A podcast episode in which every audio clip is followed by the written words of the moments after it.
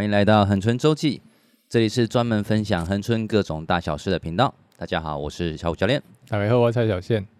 那现在是到了秋天了哈，小虎。对，虽然刚过台风，不过秋天就是在恒春半岛来讲最有名的，除了落山风开始之外，就是很多的猛禽会来到我们恒春半岛。全台湾喜欢这个猛禽的鸟友也会群聚在这边。那我们今天就邀请到。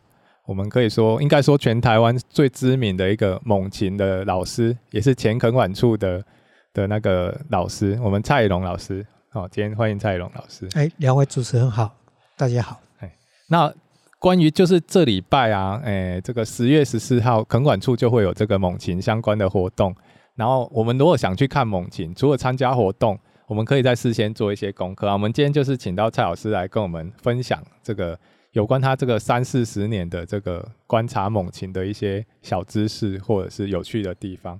好，那蔡老师好，然后然后蔡老师，我们关于这个秋天欣赏猛禽，大概是从几月开始？然后第一波是先看什么？秋天我们在恒春半岛观赏过境猛禽，主要是九月、十月两个月。九月、十月。对，那最早的话，大概九月中下旬就可以看到大量的。赤腹鹰过境，赤腹鹰，大家熟悉的灰面狂鹰是以十月中旬为主。嗯，那就是说，如果对一个外地来来讲，那我想要看，比如说我这个九月到，我要看赤腹鹰，我是到哪边去看最适合啊？赤腹鹰目前的资料显示，比较适合看的是在早上。那以在社顶自然公园里面的凌霄亭为目前所知最理想的一个调查点跟观察点。那由于那里有现场的调查人员，所以对一般的民众不熟悉的人而言，在那里就有一个很好的指引。有人会告诉你，哎，鹰在哪里？那至于相关想要更加了解有关于鹰的知识，你可以趁着调查人员他比较空档的时候，来提出相关的问题询问。嗯，那我们找这个赤腹鹰去看赤腹鹰是早上嘛？然后大概几点去比较适合啊？赤腹鹰的时间大概就是上午六点半到七点半之间，是它比较密集的时候。那九点之后呢，一般会有一个空档期，就是比较稀疏。那九点以后，若还有出现的音群，一般高度会比较高，因为陆地的气温高了以后，音会盘很高，所以这个时候若是没有望远镜的人，可能会觉得很吃力。因为呢，纵使你找得到，都是。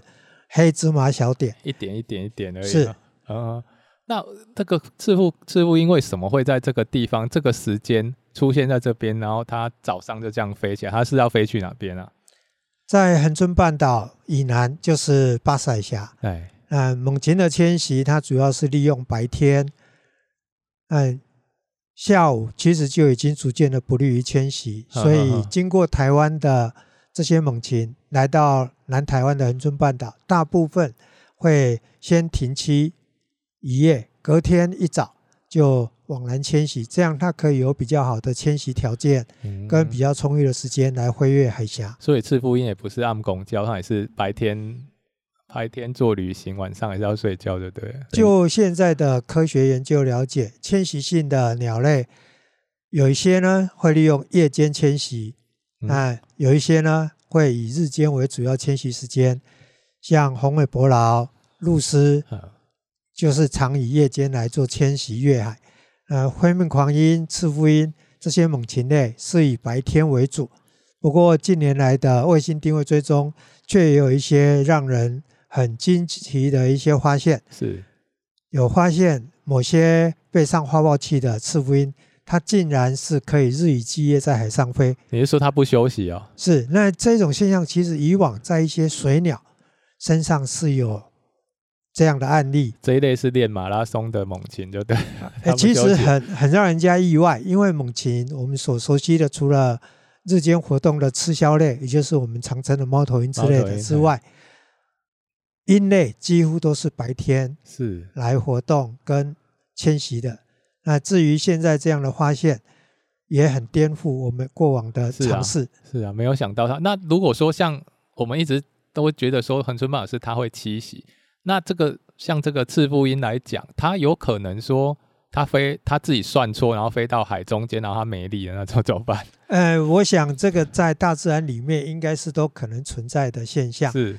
那在海上，若是它没办法得到适当的高估了自己的时候，那就只有一个结果，那就是它真的会力竭坠落，力竭坠海。它真的会这样。那事实上在以往。春季北返的猛禽在抵达恒春半岛的海岸线，就有人实际看过，在即将到岸了，但是呢，它就直接掉到海里面去了。它真的是啊，那是有这样的现象。是，那在今年春天，也有人 PO 了它在海上船筏上面停了很多的灰面狂鹰。好，好，那这种现象就是它在海上飞行已经遇到不利迁徙的。时段了，嗯，哎，它就就近有得停，它就停。那其实这不是只有这一次有这样的一个实际的资料显示，其实过往很多一些在海上航行的一些船筏，包括大型的轮船、商船等等，其实也都有过夜间航行期间有一些鸟会停栖在船筏上面。哦，所以也就是说，他们把它当做一块岛屿或者是一个栖息地做休息就对了。是对，因为在海上，除非像一些海鸟、鸥类，它们可以停在水面上，那其他的大部分的鸟类都没办法停在水面上，所以它必须要找到，比如说有礁或者是岛屿，甚至像船筏这样的一个浮在水面上的。物体可以让它可以停下来，所以它它一路这样子从北边是大概从什么地方迁徙到最南边是大概什么地方？以赤腹鹰目前我们所知道，主要是在朝鲜半岛、朝鲜半岛还有中国大陆。哎，经过我们台湾网南迁，根据这几年的卫星定位追踪所得到的，最南边可以越过赤道到南半球渡冬，就是南半也就是快到到印印尼那一带去了。对。哦，那这样这个距离相当的远，所以它就是沿途，它可能就是白天飞行，晚上会找地方就是夜栖就对。是，那其实白天的迁徙不见得整天都在飞，可能过了中午之后就不见得会那么强迫性的继续飞，哦，有可能就会找适当的地点就会停下来。他，哦，自己会判断，对不对？嗯，那为什么会在我们恒春半岛这个地方会那么多？是这个地方是刚好它所有。由北往南的路线算是休息站嘛？就像我们高速公路，大家到这边，大家都停这边，好几条路，它都习惯停在这边。我们恒春半岛在东亚来讲，台湾就是东亚的迁徙线上的一个比较大的岛屿。那恒春半岛又是这个岛屿的最南端，所以会经过恒春半岛的很多迁徙性鸟类，在离开台湾南部之前。就很有可能会在恒春半岛，就是过了这边就没有加油站了，是因为过了这边就没得停了。啊、那还有一件很重要的事情，就是恒春半岛它东西比较狭窄，台湾中部东西还有一百多公里的宽度，到了恒春半岛东西宽。剩下二十几公里，所以它休息比较容易被我们观察到，所以它会有集中的现象。哦哦哦、那这就让我们更容易看到，而且容易看到很大量。嗯，所以九月的赤腹鹰是属于这个生态。那灰面狂鹰也是大概的北到南的这个迁徙的路线吗？对，但是灰面狂鹰它的分布就更北边了。更北边。灰面狂鹰可以分布到西伯利亚的东南边，嗯，日本，那中国大陆也都有，那朝鲜半岛也有，那。它迁徙经过我们台湾的时间，其实是比赤腹鹰还要慢将近一个月。啊，那南迁的渡东区，目前所知道的比较没有那么远，因为现在手上的花报器得到的确切点位还是在北半球。哦，它没有像赤腹鹰飞的，但是它在住在北边更远的地方。是，好好好好。那像灰面狂鹰就是接下来我们这个礼拜的重头戏。那灰面狂鹰它的迁徙的时间就是分布在十月的上旬到中旬，对不对？灰面狂鹰根据现在的调查资料，它过境我们台湾的时间，秋天是在十月，特别是十月中旬是最集中的时候。是，嗯，上旬若想有机会看到比较大量，一般是在九月中下旬，特别是九月下旬跟十月上旬。台湾没有台风的天候影响，那它就有可能可以在十月上旬出现比较大量。哦、那那这个时候就有机会两种都看到，对不对？对，最有机会就是十月上。赤乌鹰虽然集中在九月，不过十月依然还是会有一些赤乌鹰迁徙过境，哎，可以延续到十月底。但是呢，就比例上来讲，九月大概占了八成到九成多，嗯、那十月呢，可能只占了百分之五到百分之十五。所以在十月要看到灰面狂鹰比较容易，要看到赤乌鹰其量就少很多。不过十月两种都会出现。同时呢，十月也可以看到其他种类数量比较稀少的，所以十月看的鹰种会比九月多上多，会比较丰富，对对。哦，那像赤腹鹰来讲，它过境我们台湾最多大概多少啊？赤腹鹰近年来最高纪录有达到二十几万。嗯，那今年今年到目前为止已经有十八万。哦，那也是不少。那灰面狂鹰比较起来，灰面狂鹰在过境台湾的数量上来讲，最高纪录曾经达十万啊，就有记录以来，但是常年事实上都不到十万，都不到十万哦。那相对来讲，灰面狂鹰还是比较少。对，因为这两种猛禽，赤乌鹰体型是比较小，是，所以相对族群上来讲，它就有可能会比较多。那灰面狂鹰呢，体型比较大，它的族群量相对也比较少。还有一个现象就是过往。不管在台湾也好，在琉球群岛也好，甚至像菲律宾也好，事实上都有捕捉灰面狂鹰的一些各地的行为存在，嗯嗯、而且捕获的量也蛮大的。所以灰面狂鹰以往在那迁徙过境的地方，都曾经有遭受大量猎捕的现象。哦，那、啊、为什么灰面鵟鹰特别容易被猎捕啊？是跟它的栖息的形态有关吗？嗯，其实这两种猛禽虽然迁徙入境都会经过台湾，对，但是它的习性差异蛮大的。是，赤腹鹰主要是属于比较森林性的鸟类，是，所以它会比较隐匿，比较不容易看到。同时，它体型小，即使对一个狩猎者也而言也比较目标不会去打比较小的。嗯，就我们恒春半岛所看到的现象，赤乌鹰来到恒春半岛停栖之后，你要再看到它不容易。对啊，我们很少看到。因为赤乌鹰的落鹰的，它停栖之后，它会钻到树冠里面去。哦，那灰面狂鹰呢？它常常会停在比较树冠表层，或者是在一些比较稀疏的、接近村落的地方，肉眼可见。那就比较开阔的环境，所以相对受干扰的机会也比较大。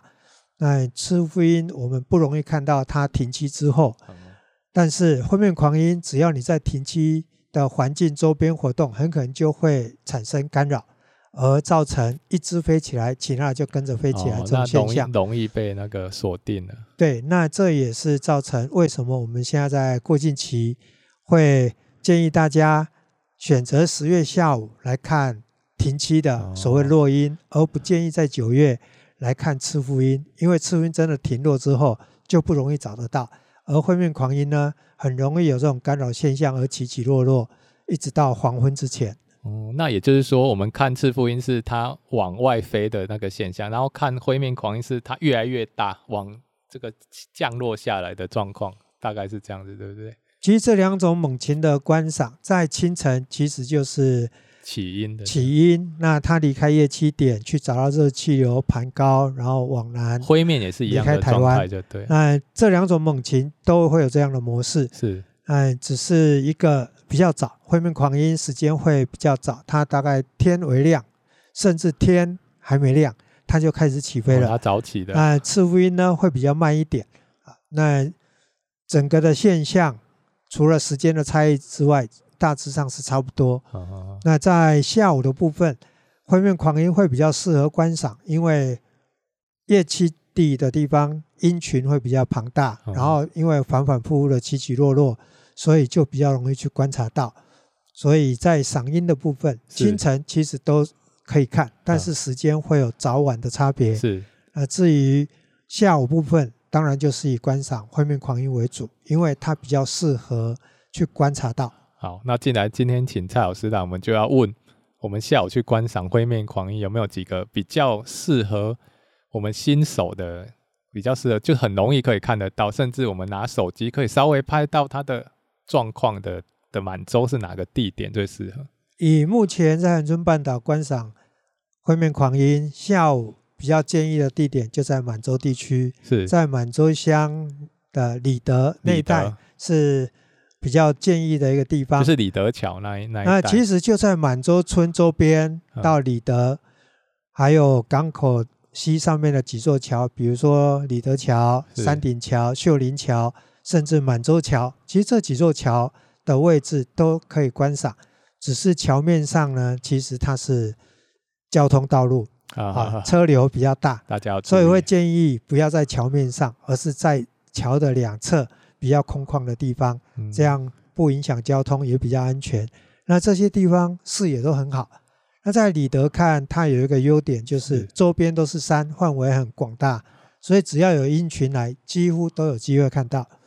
那另外一个地点就是前往佳乐水的港口，港口吊桥那附近。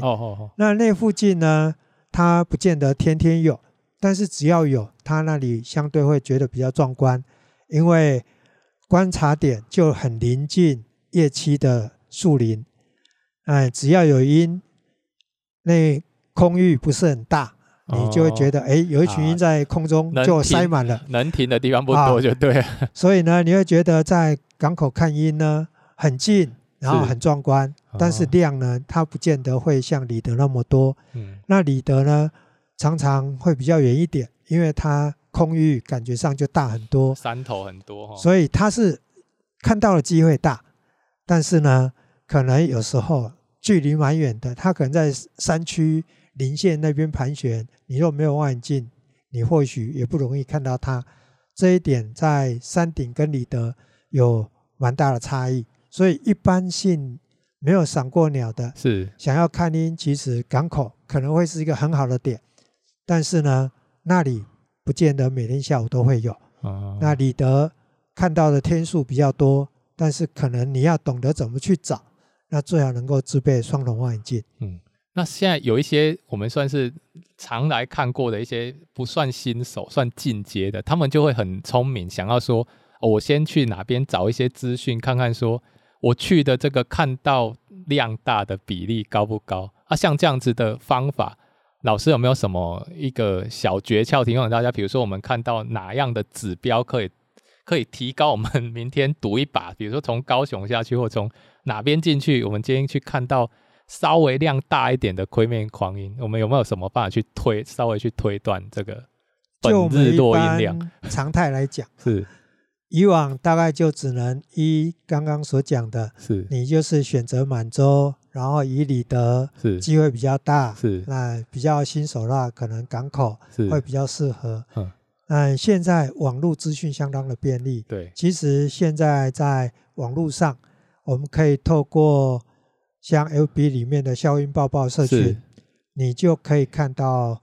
许许多多的人在这个社团上面分享的即时影像资讯，对对对，比如说很多人来，然后他知道这个社团，那他在港口一看到有，哎，他就把影像、把资讯贴在社团里面。哦，那有人在里德看到，他就又赶紧把它贴上去。所以你很容易的就可以接收到及时的现况资讯，甚至还有台湾其他地区的讯息，我们也会有机会收到。比如说像。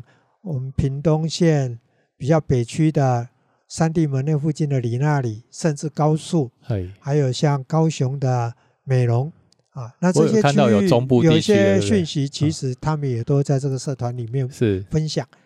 那比如说像今天上午，那就知道说，哎，在你那里那一带啊，有好几千只的灰面狂鹰的记录。是。哎，没意外呢，这一群应该会在今天下午就抵达满洲。哦，他们在那边观察是在天上的状况。对，就是在空中，哦，那就是在迁徙。看到车经过，我们大概了解它只有这边能停了，哦，它就会提高蛮多我们去看的看得到的几率，就对。是，另外还有一个很重要的讯息来源，那就是天气。天气。那天气的影响相当的大，只要遇到下雨，其实鹰会。就近就停栖下来，不再继续迁徙。那现在中央气象署的网站上面都会有很多及时的气象资料，特别是像雷达回波图，这些都可以提供我们在做行程安排的时候很好的参考。所以如果说知知道明天要下雨了，那就是今天我要安排明天赏鹰的话，知道明天下雨的话，这样是好还是不好？要看下雨的时段跟下雨的地点。哦哦、比如说下雨是在清晨，是，那就会延缓在这边过夜的鹰群启程的时间。哦哦、那他会放弃吗？比如说，就说好，我再多停留。那是有可能的，尤其是像遇到有台风从巴士海峡经过的时候，他、哦、会一出去又回来。这种有可能就会飞到海面上又折回来。哦哦、那这就会造成有很多人在观赏的时候发现，哇，你看好多鹰都低空。而且呢，是由南往北飞，那也有人把它称为是有所谓的回头鹰。其实那是因为在海上遇到的不良天候不适合迁徙，它又没办法绕过，它就会回程回到陆地上。嗯嗯嗯，好，那老师最后跟我们分享一下，如果我们到满洲，以这礼拜来讲，我们去满洲赏鹰，我们需要带什么样的东西，然后准备什么样的衣物或设备，是然后到现场可以怎么样去？问到了解的人，比如说看到这个，这个可能是专业，我们可以跟他请教一下，有没有什么？在现在十月到满洲赏鹰，可能有几件事情要留意的。是，第一个要注意的就是你选择的日期是否在比较适合观赏的日期。是。那再者，下午是比较有机会看到的。那有些人会一大早看完之后想说，哎、哦，上午还在满洲那边看，那是不是会有机会看到？有，但是不见得每一天都会有机会。有些比较早到不再继续往南迁的鹰，它可能会在十点多就开始在准备夜栖的点停停落落，或者是进行觅食。是，那这种状况你有机会看到，不然的话呢，会比较建议是下午三点之后，三点，然后天黑之前。那这段时间鹰若有来，大概就可以看得到了。同时呢，三点以后光线不会那么强，是比较适合做户外的活动。